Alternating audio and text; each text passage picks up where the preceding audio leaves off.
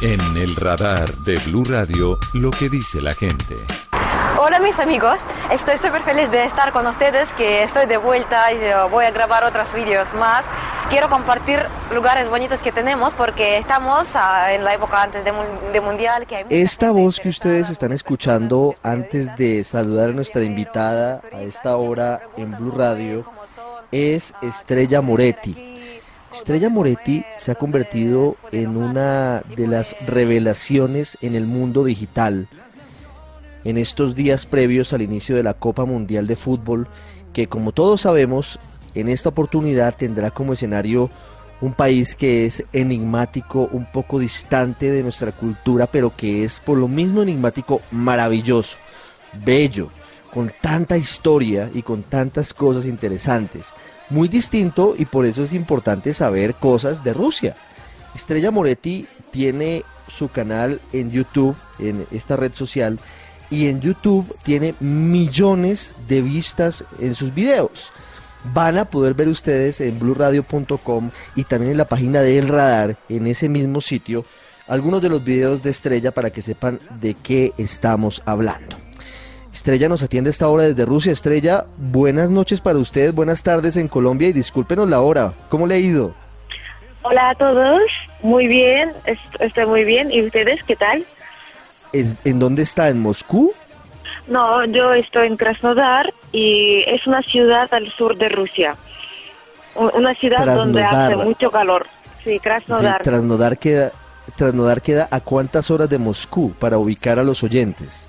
En avión dos horas, pero si vais en tren es casi un, día entero, 24 horas, 30 horas. ¿Qué temperatura hay en Trasnodar a esta hora? Ah, como más o menos 30 grados, pero varía. A veces puede subir hasta los 40, porque en verano hace mucho calor. 30 grados y puede subir hasta 40. Bueno, en eso no tenemos tantas diferencias. Aquí en Colombia Estrella, tenemos eh, unas, unas temperaturas muy altas, eh, sobre todo en la costa caribe en la costa pacífica, en Cartagena, que tal vez usted haya escuchado nombrar, tenemos temperaturas muy altas porque queda a orillas del mar. Sí, sí, pero saben que, por ejemplo, por las noches hay que llevar una chaqueta por si acaso, porque puede bajar mucho la temperatura. ¿De, dónde sale la idea estrella de empezar a subir a su canal de YouTube? Primero, crear un canal de YouTube.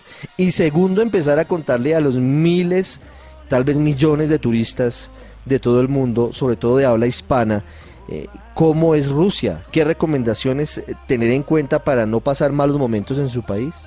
Ah, es muy interesante. Por ejemplo, lo que más me llamaría la atención si yo fuera una extranjera es... Mm, las caras de las personas, porque los rusos parecen ser muy serios a la primera vista porque casi no sonríen. Y no es porque seamos severos, sino porque así es nuestra cultura. Pero cuando conoces a un ruso, después comienza a sonreír, comienza a ser una persona muy cálida, algo así. Pero eso puede sorprender mucho. Por ejemplo, en un ascensor, si entras en un ascensor, Aquí en Rusia no se saluda mucho. Mm, la persona va a mirar a la pared o va a mirar a sus pies, no sé, algo. Ustedes son mucho más risueños, mucho más um, charlatines que los rusos. Eso. sí, sí. Estrella, eh, ¿de dónde surge esa conexión suya con el español y no sé si con la cultura latina? ¿Por qué termina Estrella Moretti, una ciudadana rusa, tan interesada y conociendo cómo somos en esta parte del mundo? Yo no sé, de verdad, me parece que desde la vida pasada, porque desde niña me interesaba mucho el mundo hispano y creo que surgió con las telenovelas latinoamericanas, eso. Y así me comenzó a gustar, me, me comenzó a gustar cómo suena, los los paisajes de esos países. Y así poco a poco se convirtió en la pasión, en la parte, la gran parte de mi vida. ¿Conoce Colombia, Estrella? ¿Ha venido a Colombia? No, todavía no, pero por los relatos de mis amigos que ya han ido, quiero mucho, porque dicen que es muy diferente. Bienvenida, Estrella, pero hablemos de lo, de lo que nos convoca, de lo que, de lo que hoy me tiene charlando con usted. Hablemos de su canal en YouTube. Estamos a cinco días del comienzo del Mundial, exactamente a menos de una semana, y hay muchas personas a esta hora que seguramente nos escuchan y van para Rusia.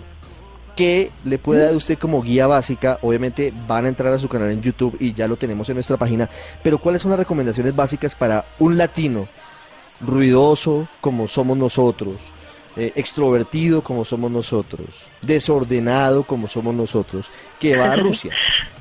Recomendación, diría disfrutar desde el mundial, porque no van a encontrar muchas diferencias aparte de, del clima, aparte de las personas. Puede ser, saben que eso puede ser mm, por ejemplo, nosotros los rusos no nos sentamos por todas las partes, somos más estrictos. Entonces, para no, para no atraer la atención de mucha gente, um, hay que sentarse solamente en los sitios como sillas, no solamente en el suelo. que eso es no se considera algo bueno en Rusia. O diré que no, no, no bebemos muy, tanto café como ustedes.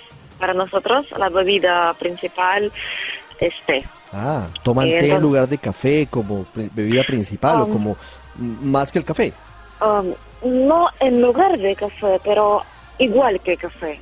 Por ejemplo, un ruso puede tomar café por la mañana, pero generalmente después de la comida o después de la cena va a tomar un té y un té caliente para calentarse aunque ya no hace frío. ¿Por qué el té más que el café? Ah, dicen que esa tradición vino de China, que nosotros tomamos tanto el café porque los chinos nos inculcaron a, a hacerlo porque también tenemos muchas variedades como lo tienen ellos. Pero viene desde hace mucho tiempo. Si hay un colombiano que esté pensando en viajar o ya tenga listo su tiquete y listo todo para viajar a Rusia, ¿qué no debe hacer? ¿Cuáles son las, las costumbres que de pronto tenemos en esta parte del mundo que allá no son bien vistas? Ya me dice usted que sentarse en el piso o sentarse en la acera, en el andén, no es bien visto. Pero ¿qué otras cosas? Tampoco hablamos muy alto como ustedes Generalmente hablamos en voz más o menos baja. Otra cosa es, bueno, el resto creo que es igual. No encontrarán mucha diferencia. ¿Y, la, ¿Y, la, comida, la, comida rusa cómo es? Tiene más grasa, pero en general contiene, es muy variada. Contiene verduras, contiene legumbres, hay muchas sopas. Eso puede diferir mucho a comparando con otro del mundo, que tenemos muchas sopas que tomamos al mediodía. Una que se llama borscht, que es una sopa de remolacha, que es la sopa típica. Y para un ruso siempre tomar algo caliente, alguna sopita, es imprescindible.